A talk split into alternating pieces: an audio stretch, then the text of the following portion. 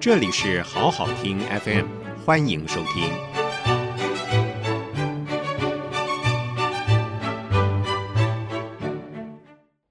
欢迎您再度收听 IC 部落格光耀台湾专题系列，我是节目主持人谢美芳。光耀台湾这个系列今天要谈到同步辐射的应用在生医方面的发展，跟你我关心的癌症医疗、疫苗、药物研究都有关系。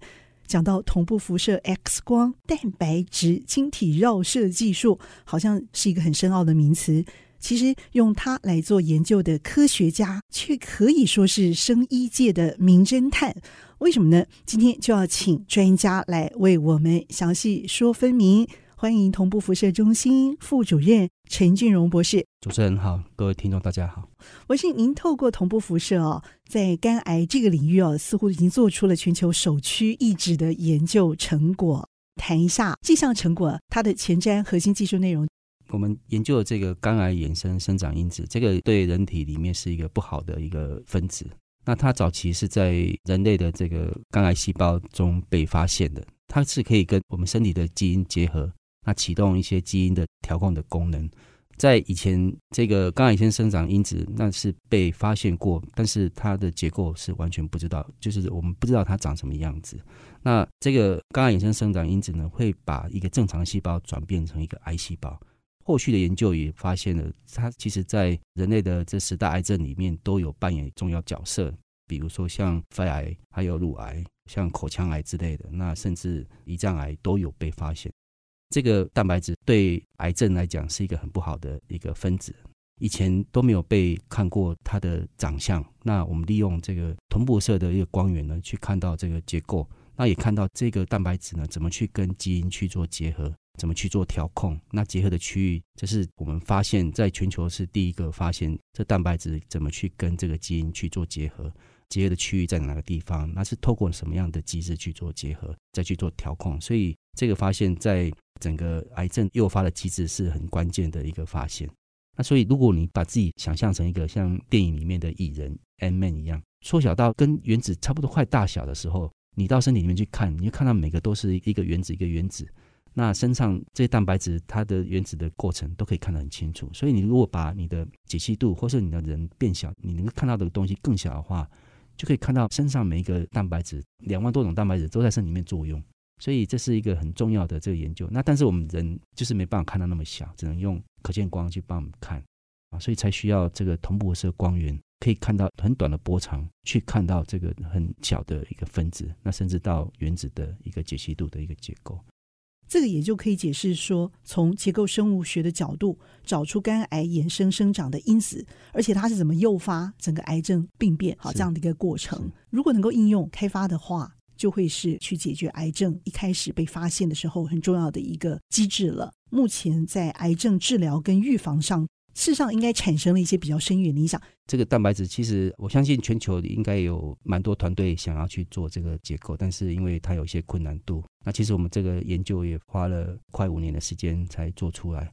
一般在研究这个癌症或是治疗癌症的时候，它通常都在发生之后，利用像化疗或是标靶的药物、比例疗法去做治疗。对抗这个癌细胞，但是如果我们有知道这个癌症的这个诱发机制，透过这蛋白质的结构来讲，那我们可以针对这蛋白质的结构去设计一些专业性的药物。那些药物可以去让这个蛋白质的表现能够降低，让身体的这个量能够降低，或是把这蛋白质跟基因结合的这个活性把它降低。那利用这个药物去做调控。这样就可以降低这个癌细胞的一个诱发的几率，那这样就可以比较有效去治疗这个癌症。那这个蛋白质也是可以用来做一个早期的一个诊断，或是做一些评估，因为它的量可以做一个调控。那所以我们如果用这个来做检测的话，可以提早去知道，诶，这个病人是不是会有癌症诱发早期的一个现象，那就可以及早去治疗。你刚刚讲到量可以调控，表示发现了之后，你们可以去抑制它的这个增加吗？对，就是如果生长上的蛋白质，这些蛋白质如果在癌症诱发的时候，蛋白质量在身里面会累积，会增加。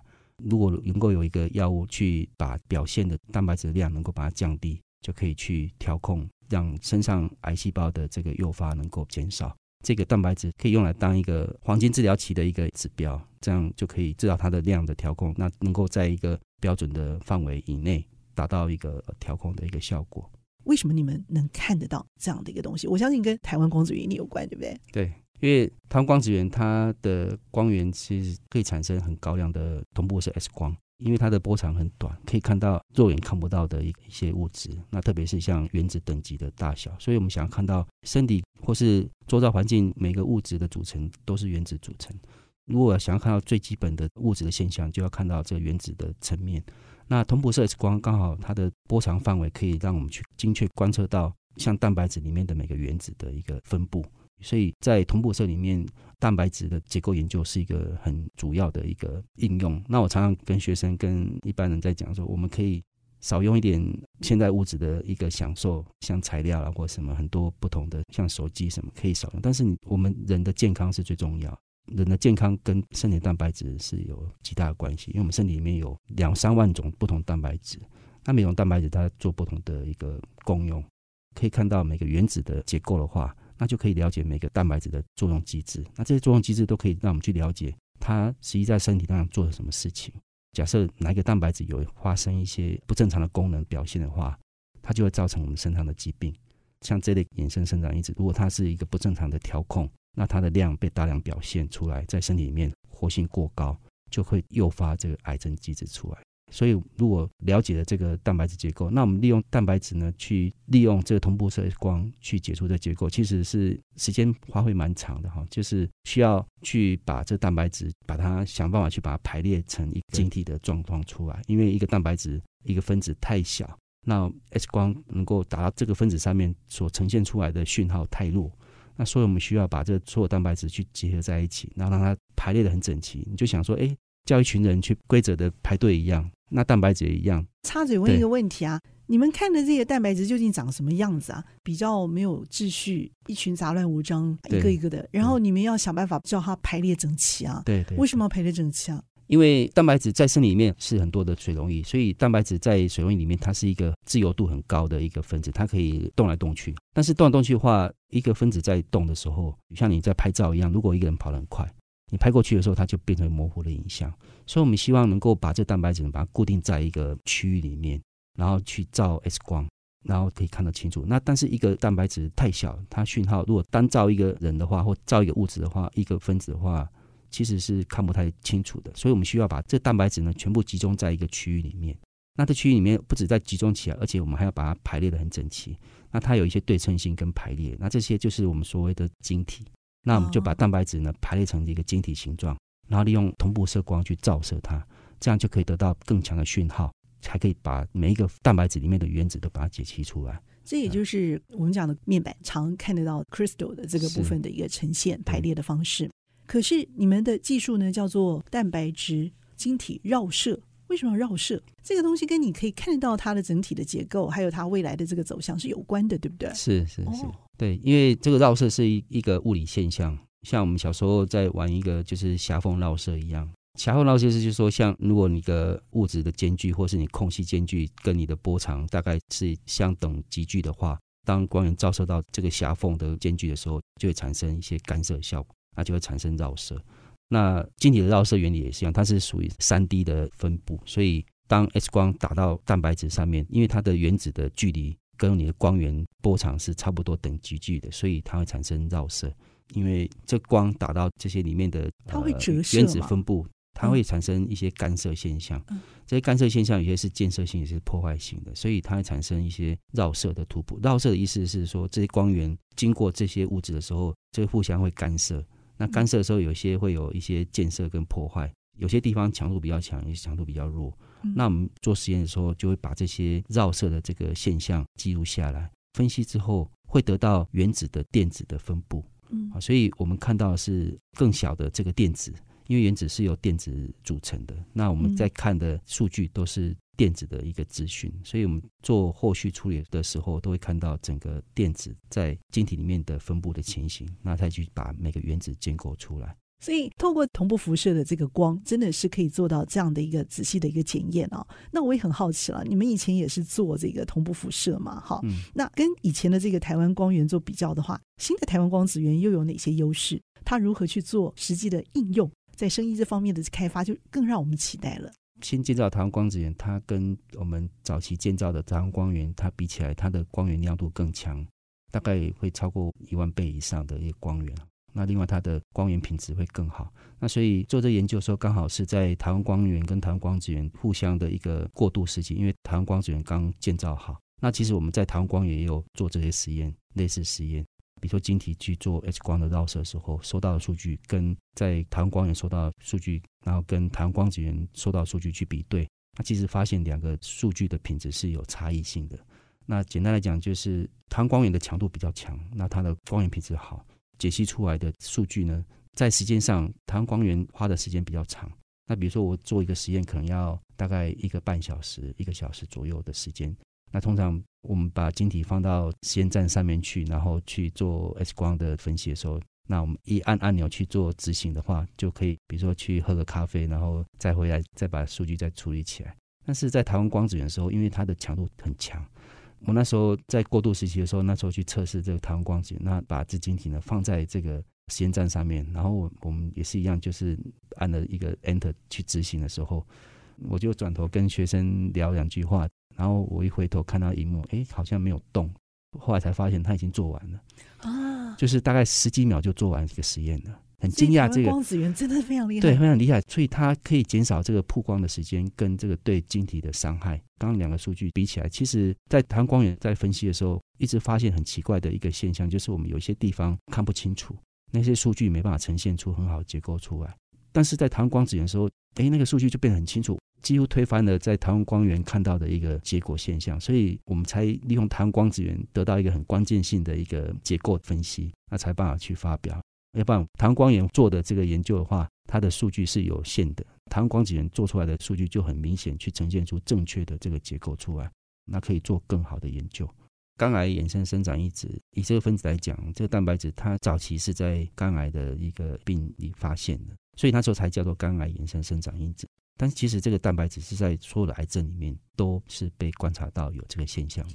诱发癌症的这个蛋白质，或者说跟癌症相关蛋白，其实不止这个肝癌衍生生长因子，它其实还有很多不同的蛋白质。那我们现在也是在做其他种类蛋白质的一些分析。那这些蛋白质，有些蛋白质会跟像乳癌啊，或者是胰脏癌不同的癌症特别有专一性的关系。那我们现在我们也在做其他的蛋白质分析，那利用这个同步射跟蛋白质结晶学的方法去做这个结构的一个解析。那希望能够有更多对不同癌症的应用。同步辐射中心好像抓过一个很重要的一个凶手，揭开了台湾石斑鱼感染死亡事件的真相。据说我们的陈俊荣陈副主任哦，当时您还为此演讲了一个题目，就叫做“找柯南也没有用，因为要靠台湾光子源”。哇，谈一下这个侦探故事的来龙去脉。这个研究是一个针对石斑鱼的病毒。石斑鱼在台湾来讲是一个很大的一个水产养殖业，蛮有经济效益的产业。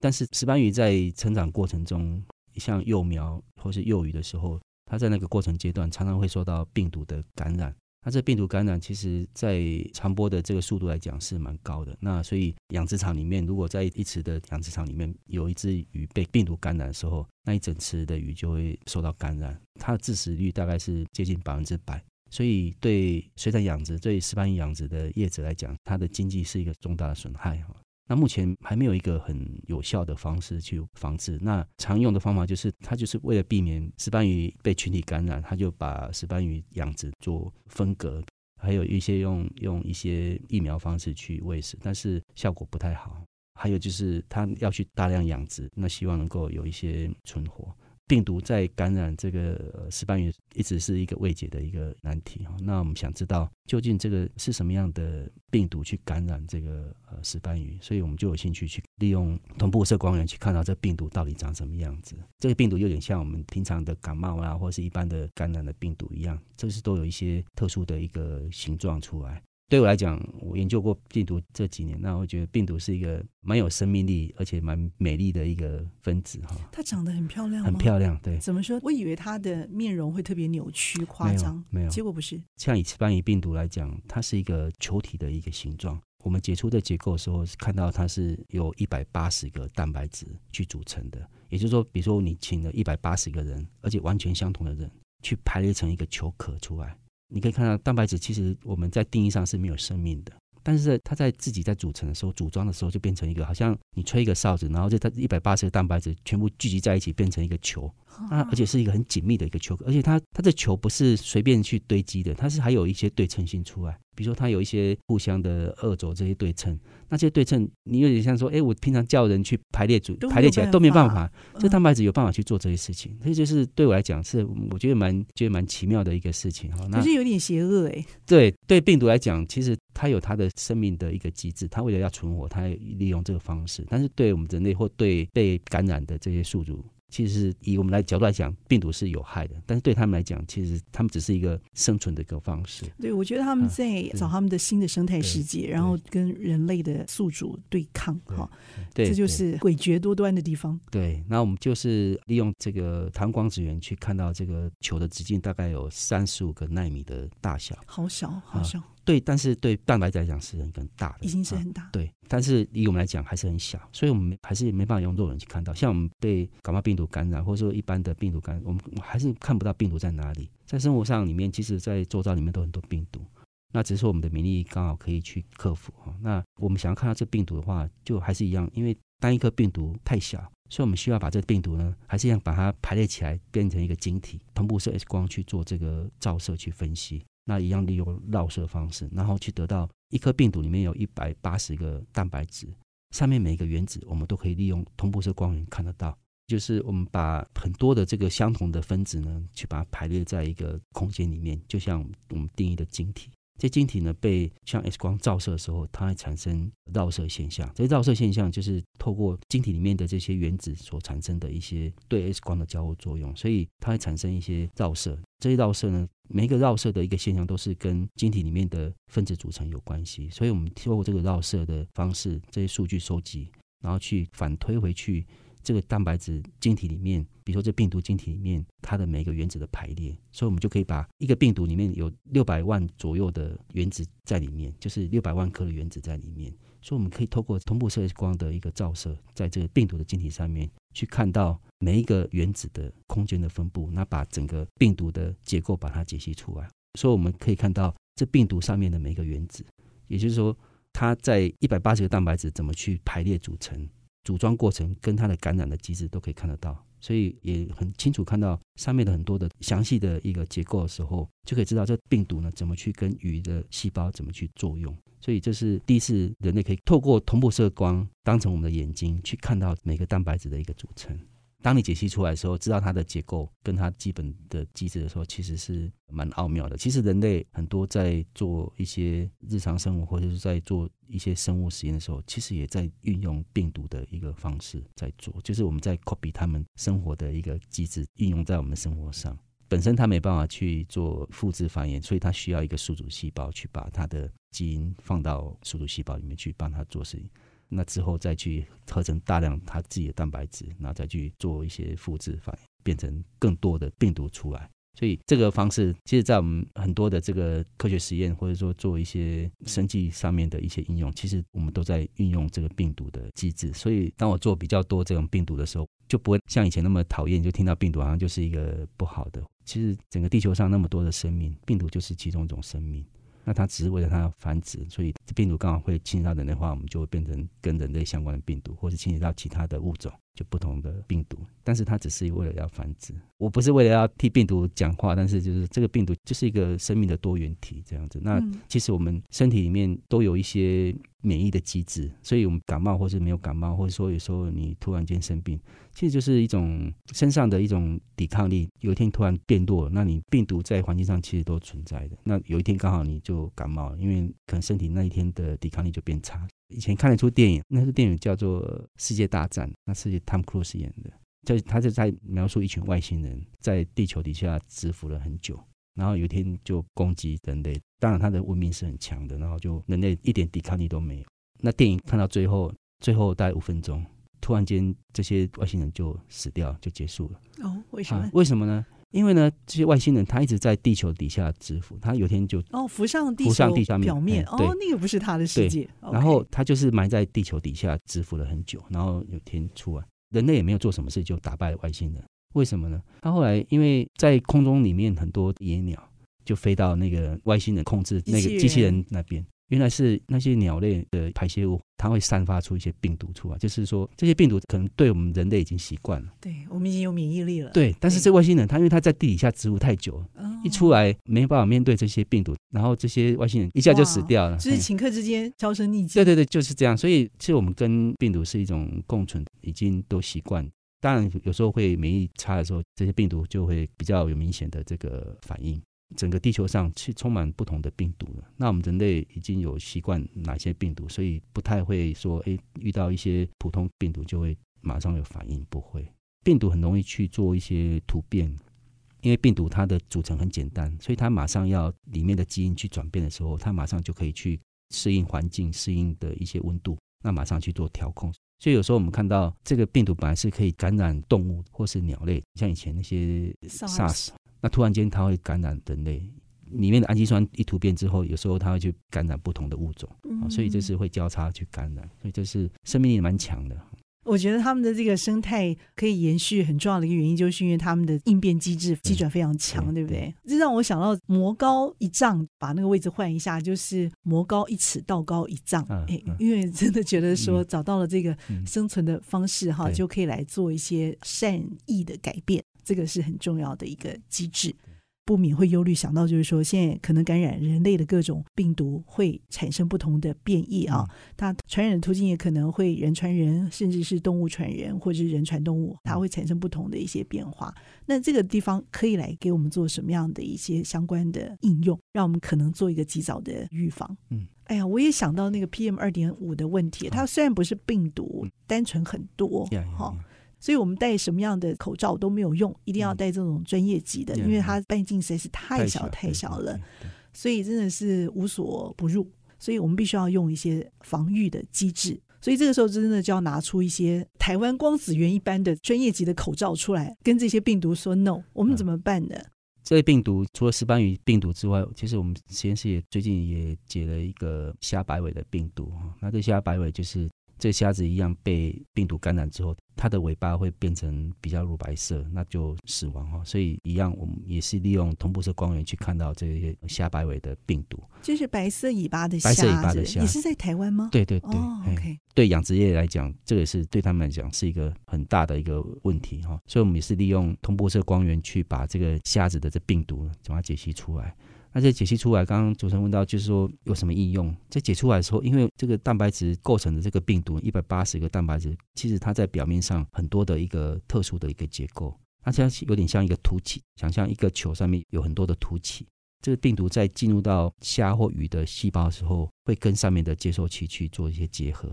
这个病毒呢才有办法结合之后，就把它基因送到宿主细胞里面去。所以它结合病毒颗粒上面的一些凸起跟宿主细胞的结合，这个是很关键的。那因为我们利用同步色光源，有办法去把这个细微的结构去解出来，所以我们也看到每个原子的结构。那这个突触的地方呢，像一把钥匙一样，它去伸到钥匙孔去把它门打开。那所以钥匙的这结构如果能够去得到的话，我们就可以设计一个比较专一性的一个疫苗。这疫苗呢，就可以去跟这个突触这个钥匙结合起来。结合起来之后呢，它在进入到鱼类、虾类的细胞的时候，就没办法很顺利进去，就可以去做一些防治啊。这是在专业性上，疫苗是一个很重要的一个应用。那传统上我们是看不到这个整个病毒的结构，就没办法去设计这专业性的疫苗。像我们实验室也有针对 HIV 的病毒在做这研究，我们去设计一些蛋白质呢，去跟 HIV 上面跟人类这些病毒呢去做一个结合。结合之后呢，就会去阻止这病毒去组装也好，或者说它去做感染的一个效果，都可以去做一些阻绝。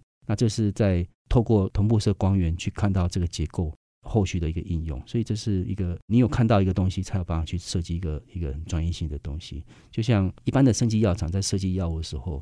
像国内外在设计药物的时候，其实我们吃进药物大部分都是跟身体的蛋白质去结合。因为身体如果出一些病变或是不舒服的时候，绝大多数都是身体蛋白质。你刚刚提到蛋白质太多种，那每种蛋白质的作用都不太一样，有一些是代谢的啦，有些是催化免疫不同的功能。所以当你身体上出现一些疾病的时候，有可能是很多一些蛋白质它的功能是有点失调的。所以我们吃进去的那个药物呢，是要去跟着身体的蛋白质去做一些结合调控。你如果不知道这蛋白质长什么样子，你就不知道它怎么去跟这个药物去作用或者说结合。因为我们吃进药物一定要去很专一性跟这个蛋白质结合。因为身上那么多蛋白质，假设你吃了药物进去，